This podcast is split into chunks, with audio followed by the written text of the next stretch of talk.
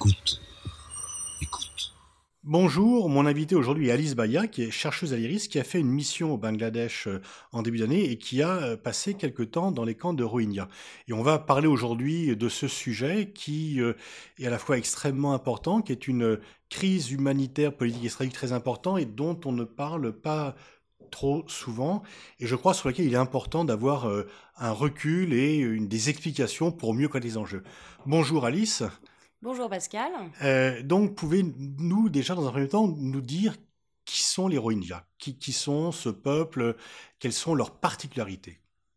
Oui, alors les Rohingyas, euh, donc l'ONU euh, considère que les Rohingyas sont euh, aujourd'hui alors déjà la plus grosse communauté apatride au monde et aussi la minorité qui est la plus persécutée.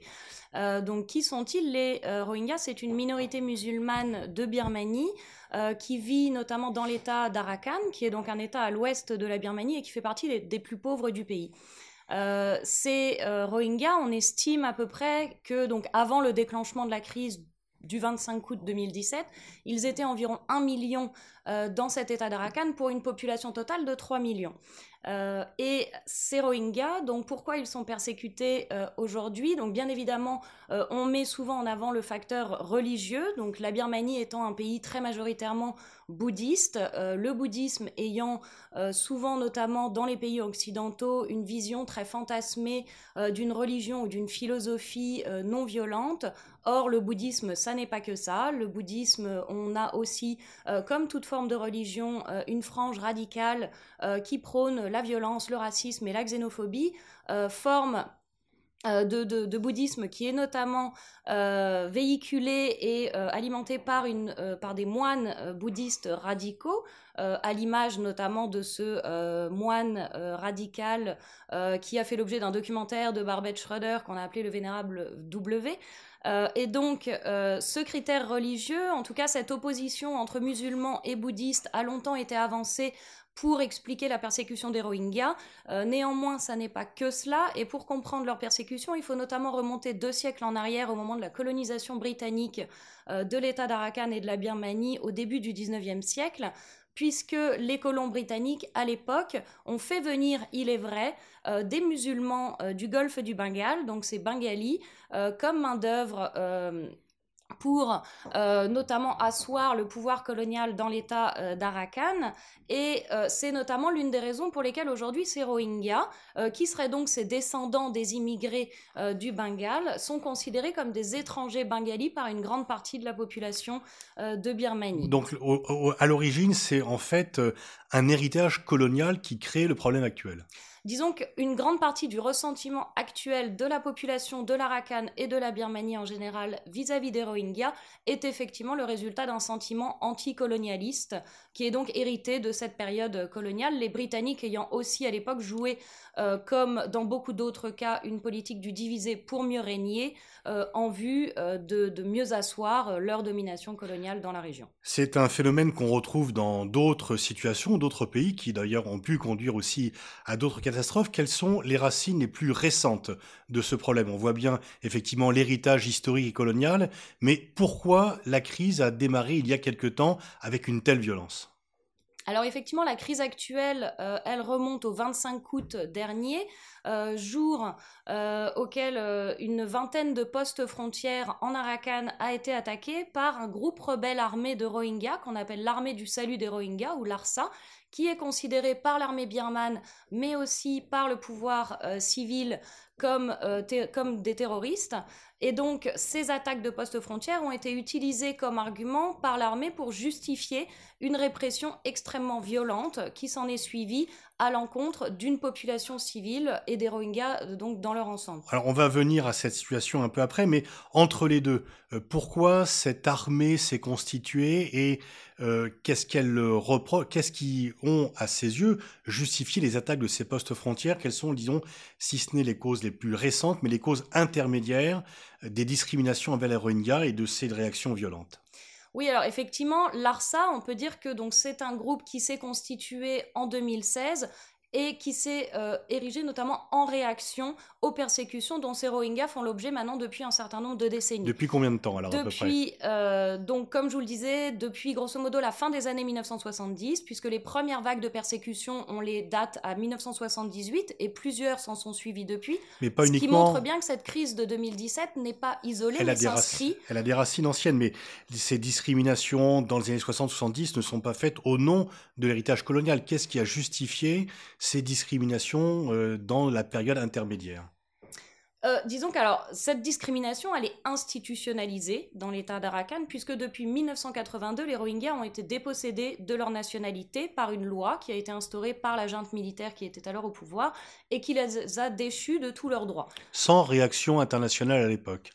À l'époque, non, puisque l'attention internationale était principalement tournée vers la junte militaire au détriment de la situation euh, des droits, euh, du respect des droits de l'homme en Arakan et de la situation des Rohingyas en particulier. Disons qu'il y avait une critique générale du régime militaire euh, birman qui masquait euh, les discriminations particulières dont sont victimes les Rohingyas. Oui, tout à fait. Et donc là, plus récemment, donc, il y a eu cette attaque militaire et une répression très vive, donc une sorte de cercle vicieux de la violence. Concrètement, quels sont les chiffres des gens qui ont dû partir? Quel est l'état de la situation actuelle? Alors aujourd'hui, la situation elle est dramatique puisque donc ça fait à peu près 7 mois que la crise a commencé. On estime qu'il y a environ 700 000 Rohingyas qui ont fui euh, l'État d'Arakan pour le Bangladesh voisin. Euh, 700 000 qui se sont ajoutés au Bangladesh à 300 000 Rohingyas qui étaient déjà présents euh, au Bangladesh euh, suite à des vagues de persécutions antérieures. Euh, donc on estime aujourd'hui qu'au Bangladesh, c'est de l'ordre de 1 million de Rohingyas qui seraient euh, présents désormais dans le pays, c'est-à-dire plus que les Rohingyas restant dans l'État d'Arakan, puisque alors les chiffres sont assez difficiles à établir puisque L'État d'Arakan est notamment bouclé et interdit aux acteurs humanitaires, aux diplomates et aux journalistes, sauf visite express extrêmement encadrée par l'armée. Donc il est très difficile d'aller constater sur place euh, l'ampleur des exactions qui ont été commises, les pillages, les incendies, les meurtres euh, et, toutes, les, toutes les horreurs qui sont commises depuis. Euh, mais néanmoins, on estime qu'il y a de l'ordre encore peut-être de 200 à 300 000 Rohingyas qui resteraient encore aujourd'hui en Arakan, un million au Bangladesh et plusieurs centaines de milliers d'autres en Malaisie, en Indonésie et, et, dans d'autres pays. Donc il s'agit réellement d'une épuration ethnique sur une très grande échelle avec une toute petite partie seulement de la minorité qui reste dans leur pays qui n'est leur pays qui n'est pas leur pays, et les 8 dixièmes ou 9 dixièmes de la population qui a fui à l'étranger. Oui, exactement. Et d'ailleurs, le terme de nettoyage ethnique a été repris euh, par l'ONU, euh, qui commence même d'ailleurs à parler aujourd'hui de traces d'un génocide. Donc on franchit encore un, un, niveau pour, pour qualifier les violences qui sont commises. le terme de génocide a d'ailleurs été d'ores et déjà utilisé par le président Emmanuel Macron, par le président aussi Erdogan. Euh, donc, euh, donc oui, tout à fait, il me semble qu'on peut qualifier aujourd'hui euh, les exactions commises de nettoyage ethnique, voire de génocide. Et là, beaucoup d'ONG euh, et d'intellectuels, et qui ont pris des prix Nobel, protestent contre l'attitude d'Aung San Suu Kyi, qui incarnait la résistance à l'oppression de la junte birmane, qui a reçu pour cela le prix Nobel de la paix, et qui, le moins que l'on puisse en dire, n'est pas très euh, loquace par rapport à la répression dont s'ouvre cette population. Oui, effectivement, la position d'Aung San Suu Kyi, elle est euh, au mieux euh, ambiguë depuis le début de la crise. Je dirais qu'on peut l'interpréter peut-être de trois manières différentes. La première, ce serait de la qualifier peut-être de, ou en tout cas de d'avoir une interprétation de sa position qu'on pourrait qualifier de pragmatique. C'est-à-dire qu'on sait que Aung San Suu Kyi, si elle est désormais au pouvoir depuis les élections de la fin 2015, n'a néanmoins pas les pleins pouvoirs en Birmanie. L'armée contrôle, euh, garde en tout cas un pouvoir extrêmement important en Birmanie, donc elle doit composer avec cette armée, euh, ce qui l'empêche, entre guillemets, peut-être aussi de euh, dénoncer ouvertement et fermement cette armée avec qui elle a besoin de composer, puisqu'il faut quand même rappeler que le grand projet d'Aung San Suu Kyi, c'est ce qu'elle appelle son projet de réconciliation nationale, c'est-à-dire qu'on sait que la question des clivages ethniques en Birmanie est un des problèmes récurrents depuis l'indépendance du pays, problème auquel elle voudrait s'attaquer, et donc pour elle, il s'agit peut-être de ne pas isoler la question des Rohingyas des autres problèmes qui se posent avec d'autres minorités ethniques. Donc ce projet de réconciliation nationale, elle aura besoin de l'armée pour pouvoir le mettre en œuvre. Donc Aung San Suu Kyi, dans un discours qu'elle a prononcé début septembre et qui s'adressait directement à la communauté internationale, a alors qualifié la situation en Arakan de noyée sous un iceberg de désinformation. Autrement dit, elle a euh, euh, soutenu euh, l'armée dans dans la répression qu'elle menait. Dans la répression qu'elle menait, ou en tout cas, elle a accusé l'ONU de mentir sur les exactions qui seraient commises par cette armée. Ce, discours, effectivement, revient finalement à refuser les critiques internationales sur le comportement de l'armée et donc à couvrir les actions de l'armée. Alors, est-ce que on peut, euh, vous parliez de trois interprétations, est-ce que celle-ci est finalement la plus bénévolente par rapport au San Suu Kyi en disant le rapport de force l'empêche d'en faire un peu plus? Mais est-ce qu'il n'y a pas d'autres explications?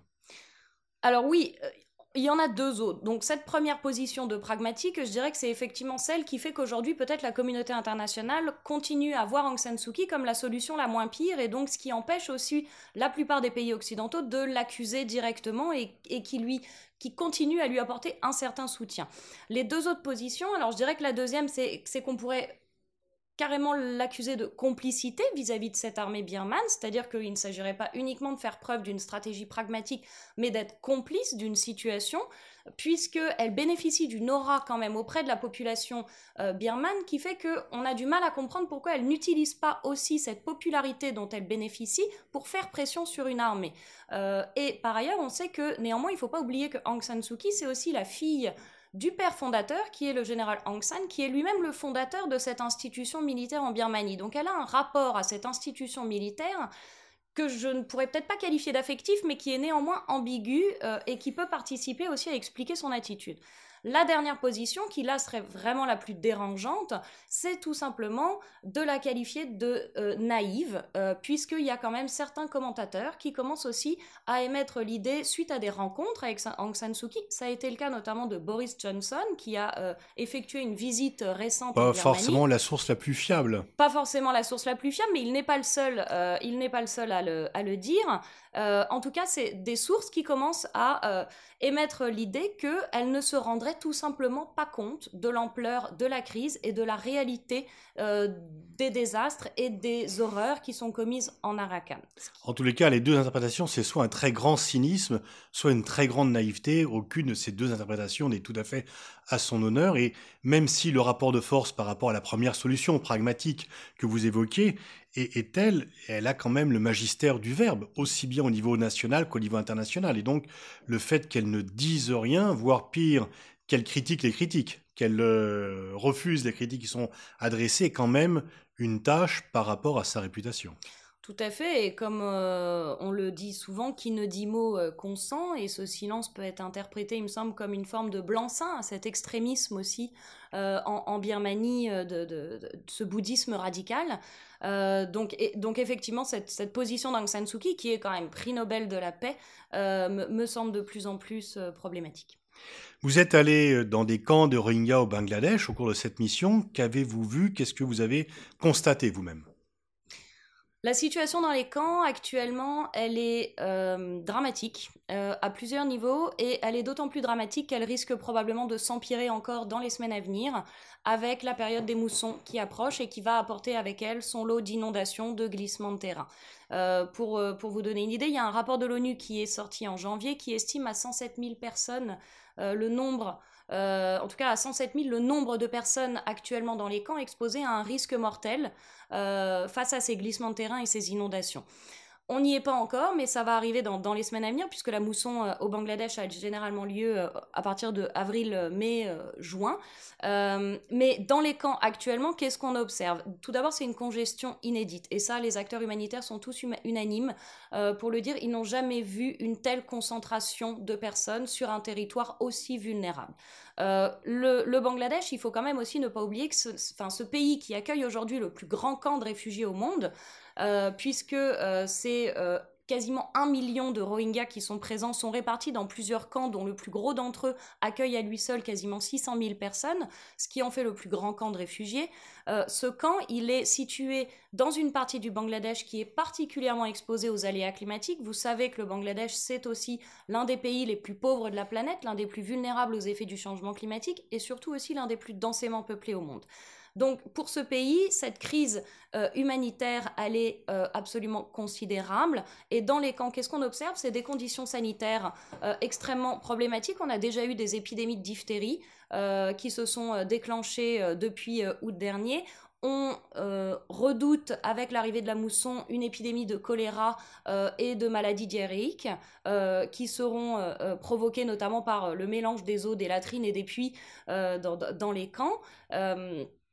Donc la situation dans, les camps elle est extrêmement problématique. Et une autre question qui me semble devenir de plus en plus, un enjeu qui me semble devenir de plus en plus important, c'est que ces Rohingyas, à l'origine, au moment, au début de la crise, ont été accueillis avec énormément de bienveillance par la population locale, euh, qui leur a ouvert leurs portes, qui leur a prêté des champs euh, et, euh, qui, leur a apporté l'aide humanitaire dont, ils avaient besoin aux côtés des ONG et des agences internationales.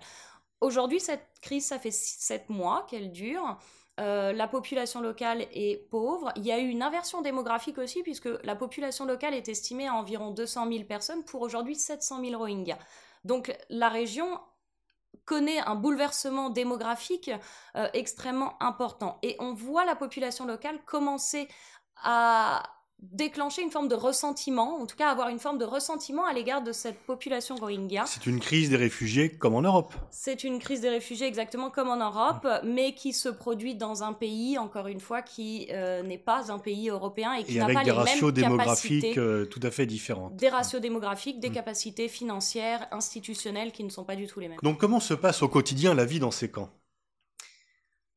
Alors la vie dans les camps euh, aujourd'hui, bah, c'est euh, donc comme je vous le disais une, congestion euh, inédite, ce qui pose aussi quand même beaucoup de problèmes pour ces Rohingyas qui, du fait de cette congestion, sont exposés aussi, comme je vous le disais, à des problèmes sanitaires extrêmement importants. Il y a des problèmes de violence, bien évidemment. Euh, euh, qui, qui, se déroule quotidiennement, puisqu'il faut savoir aussi que sur décision du gouvernement bangladais, les acteurs humanitaires ont l'obligation euh, de quitter ces camps Il y a un couvre-feu en 17 heures. Il y a un couvre-feu. Ce qui veut dire que ce camp passé 17 heures devient quand même un petit peu un no man's land, et c'est là que la plupart des violences nocturnes Parce que le gouvernement du Bangladesh ne veut pas rendre la situation durable. Il y a cette crainte que les camps de réfugiés deviennent des camps permanents. Oui, tout à fait. Alors, je pense que vraiment, il faut saluer l'action du gouvernement bangladais qui a joué un rôle quand même extraordinaire depuis le début de la crise pour accueillir ces personnes. On se souvient notamment de la déclaration de la première ministre Sheikh Hasina qui disait que en dépit d'être l'un des pays les plus pauvres de la planète, s'ils ils étaient en capacité de nourrir 170 millions de personnes, ils seraient en capacité d'en nourrir un million de plus. Et on observe depuis le début de la crise une très grande générosité et surtout une capacité d'organisation et de gestion de cette crise relativement extraordinaire de la part d'un gouvernement comme celui du Bangladesh. Néanmoins, euh, ce gouvernement n'a effectivement pas envie que cette euh, situation se pérennise, que ces Rohingyas restent dans le pays. Euh, donc il y a un cantonnement de ces personnes qui n'ont pas le droit de quitter le camp. ce couvre-feu pour les humanitaires qui est légitime pour assurer peut-être la sécurité de ces humanitaires, mais pose à l'inverse la question de la sécurité des Rohingyas passés 17 heures dans les camps. Et là, ce qu'on observe, c'est effectivement euh, des trafics humains, euh, alors qui ne sont peut-être pas, euh, on, ne peut pas les chiffrer, mais on sait qu'il y a des trafics humains dans les camps. On sait aussi qu'il y a eu euh, des, euh, certains meurtres, beaucoup de violences sexuelles, et ça c'est quelque chose d'extrêmement problématique. Ces gens-là sont déjà exposés à des traumatismes psychologiques, les femmes et les enfants notamment, euh, extrêmement importants suite à ce qu'ils ont subi en Birmanie par l'armée birmane, et ces violences, pour certains, continuent encore dans les camps puisque les femmes notamment sont exposées à un risque particulier, notamment les femmes qui sont veuves et qui sont seules, euh, et qui continuent à faire l'objet de violences sexuelles euh, dans, les camps. Par contre, vous avez également constaté un, un tissu d'ONG local extrêmement actif. Oui, si on doit quand même noter quelque chose de positif dans cette situation, c'est la mobilisation euh, qui, euh, la mobilisation des ONG tant locales qu'internationales. Il y a un nombre d'ONG qui sont présentes dans les camps, un nombre d'initiatives qui sont menées. On peut même penser euh, à cette Love Army de Jérôme Jarre en France qui a réussi en quelques semaines à mobiliser plus de 2 millions d'euros pour cette situation avec de, de, nombreux artistes français comme Omar Sy par exemple. donc il y a énormément de choses qui sont faites pour venir en aide à ces Rohingyas, mais malheureusement il me semble que cette aide humanitaire elle ne pourra être que temporaire. On sait aussi comment fonctionne l'aide humanitaire. Elle est quand même foncièrement dépendante de l'attention médiatique qui est portée à cette crise.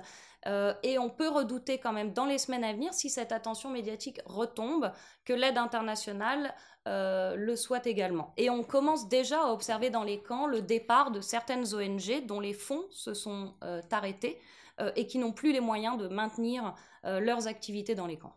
Alors, il y a eu un accord entre le gouvernement du Bangladesh et celui de Myanmar pour le rapatriement des Rohingyas, mais la difficulté, c'est qu'il n'a pas été supervisé par l'ONU et qu'il euh, y a quand même des doutes sur le fait que les Rohingyas soient suffisamment en confiance pour revenir dans ce qui est, une fois encore, pas leur patrie, puisqu'ils ont, ils ont été privés de la nationalité, mais ce qui est quand même leur pays.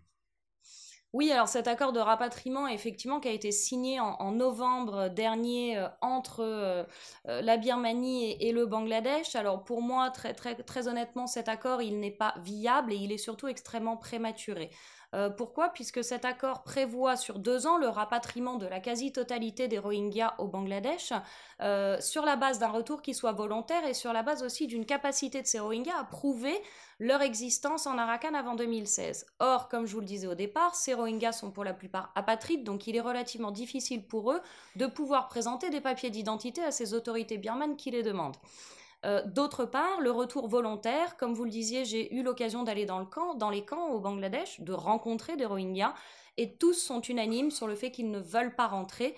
Non, alors, ils veulent rentrer un jour en Birmanie, puisqu'ils disent tous que cette terre, c'est la leur. Euh, donc, ils veulent rentrer dans ce pays, mais pas en l'absence de garanties concernant leur sécurité et le respect de leurs droits. Et parmi ces garanties, qu'est-ce qu'ils demandent, ces Rohingyas?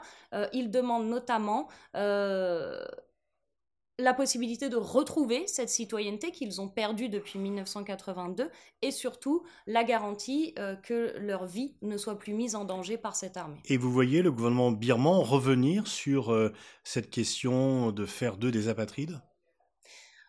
Pour l'instant, il me semble que l'armée birmane continue à faire preuve de beaucoup d'hypocrisie, euh, puisque euh, il faut quand même aussi souligner que des Rohingyas continuent chaque semaine par centaines à arriver au Bangladesh, ce qui montre bien que cette crise euh, ne s'est toujours pas terminée. Je veux dire, ces violences en Arakan, a priori, continuent.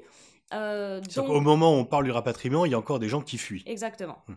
Exactement. Donc c'est pour ça que je ne suis pas sûre que les autorités birmanes soient tout à fait euh, euh, honnêtes quand elles euh, disent à la communauté internationale qu'elles sont prêtes à accueillir et à faciliter le retour de ces Rohingyas, surtout que l'on a aujourd'hui des preuves, notamment apportées par les images satellites, que parmi les villages de Rohingyas qui ont été brûlés et rasés par cette armée birmane depuis août dernier, des projets de base militaire sont en construction à l'endroit même où les villages des Rohingyas étaient présents euh, il y a encore quelques mois. Donc vous ne voyez pas de solution à moyen à court à moyen terme.